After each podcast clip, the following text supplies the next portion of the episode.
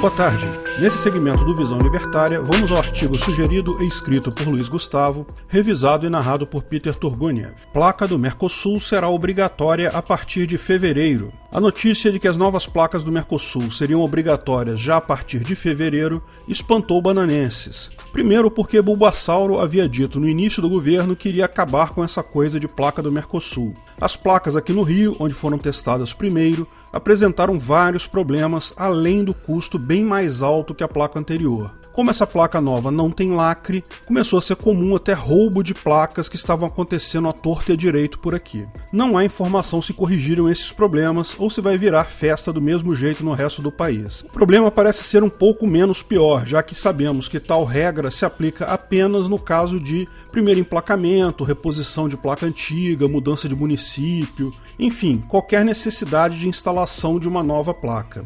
Em outros casos, passa a ser obrigatório o uso das novas placas somente em 2024. Em agosto de 2019, o ministro parasitário da infraestrutura do Curral Brasileiro, Tarcísio Gomes, já havia retirado da placa dois elementos gráficos que possuíam propriedade intelectual e a encareciam, Espero que isso resolva também o problema enfrentado pelos cariocas da pequena quantidade de empresas que faziam tais placas. Aqui, como eram poucas empresas capacitadas, às vezes a fila de espera para entrega das placas ficou longa. E tomara que essa remoção de elementos tenha realmente barateado, porque isso foi outro problema que o pessoal viu aqui. O custo era cinco vezes o custo da placa anterior. Antes de analisarmos a visão libertária sobre placas de carro, cabe um questionamento: exatamente para que serve a placa de um carro? Bem, a ideia é para identificação e responsabilização quanto a crimes, eventuais agressões à propriedade privada de outras pessoas, certo? Uma pessoa que agrida a propriedade de outra pode ser identificada por sua imagem, seu rosto. Carros são produzidos em massa, então não possuem características externas discerníveis o suficiente para permitir a identificação. Em tese, um carro pode atropelar alguém e fugir se não houver uma forma de identificar tal carro. Igualmente, seria impossível identificar o proprietário do carro. Haveria placa de carro no Ancapistão? Lógico, de forma não coercitiva. Ninguém pode ser obrigado a fazer nada, mas é bastante razoável supor que ruas e estradas privadas iriam requerer tal tipo de identificação ou alguma similar com o objetivo de garantir ressarcimento de eventual prejuízo causado no uso da via. Essa placa já mostra algumas novidades tecnológicas interessantes, como o QR Code com informações. Eu não conheço a segurança efetiva desse mecanismo, mas eles provavelmente caem em ataque de repetição, ou seja, podem ser copiados. Como o QR Code deve incluir apenas detalhes como o modelo do carro e cor,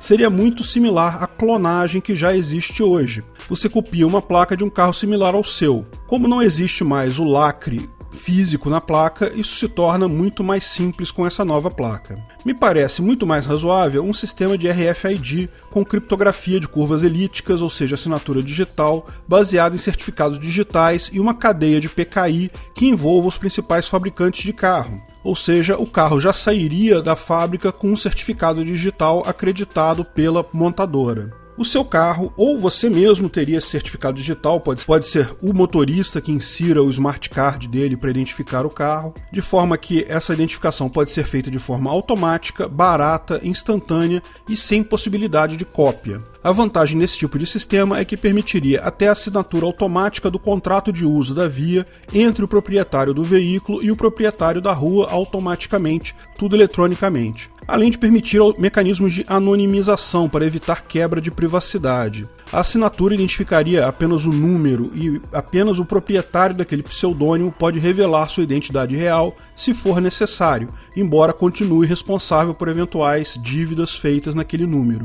O governo hoje não precisa se preocupar com essa coisa de contratos porque ele usa violência indiscriminada contra pessoas inocentes ou culpadas com base num suposto contrato social que só existe na cabeça de socialistas e pessoas com febre. Nem precisa se preocupar com privacidade de dados pessoais, porque na cabeça dele só é problema a privacidade quando fornecem dados para outras pessoas ou empresas. O governo em si se acha no direito de ter todas as suas informações pessoais, como se eles fossem um grupo confiável e incorruptível de pessoas, e não a máfia assassina e sanguinária que realmente são. Num mundo sem essa saída fácil de contrato social imaginário e foda-se a privacidade de todo mundo, saída fácil sim, mas ilegítima e ineficiente, a alternativa são os contratos privados. Esses precisam ser aceitos por ambas as partes, as famosas leis privadas. Pode parecer algo exagerado fechar contrato com tantas entidades novas simplesmente para andar em ruas,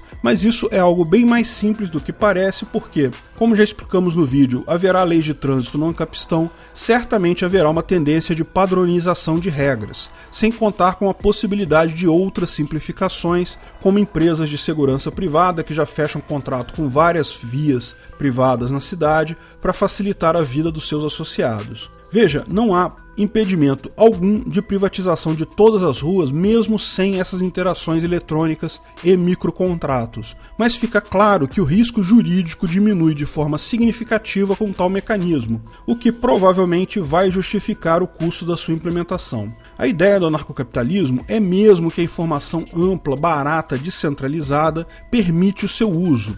Uma transação em cada rua sem uso de eletrônica seria muito caro, o que justifica economicamente o sistema estatal hierárquico imposto pela força.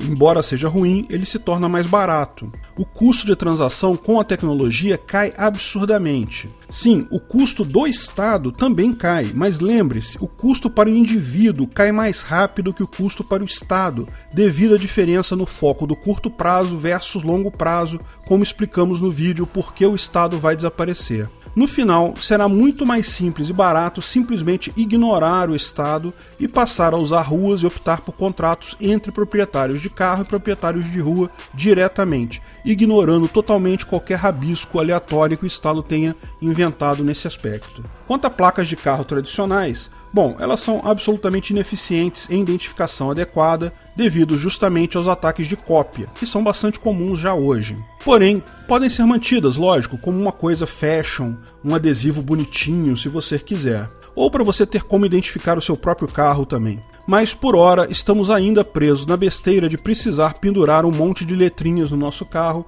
para diminuir a chance de, que capangas da máfia roubem nosso carro e nos extorcam dinheiro. Mesmo aqui, na hora de produzir uma plaquinha inútil cheia de números pendurados, mais uma vez o Estado demonstra que é incapaz de produzir bons serviços, o que não surpreende ninguém o Estado e seus funcionários não possuem qualquer incentivo para produzir bons serviços, independente da qualidade do serviço prestado. Eles continuarão recebendo arrecadação via impostos e podemos ir além, é impossível o cálculo econômico em empresas públicas e serviços do Estado. Não há como avaliar a qualidade de um serviço que você é obrigado a consumir. Num livre mercado, rapidamente as placas dariam lugar a formas mais eficientes de identificação, mas como é definido pela burocracia bananense, já viu, né? Além dessa besteira, não é a primeira vez que parasitas cagam regras aleatórias de trânsito.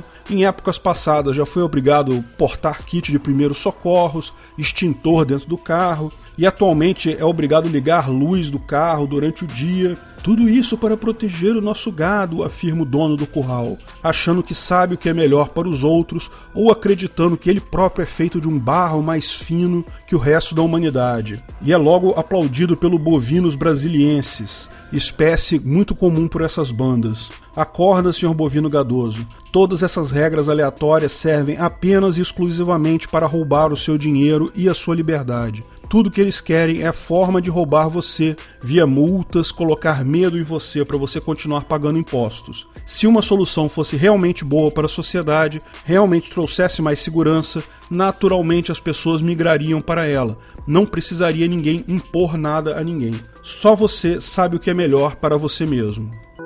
Obrigado pela audiência. Se você gostou do vídeo, não deixe de curtir e compartilhar, se inscreva no canal e clique no sininho para ser avisado de novos vídeos. Em 50k, nossa live do Face Review, ok? Não perca. Até a próxima!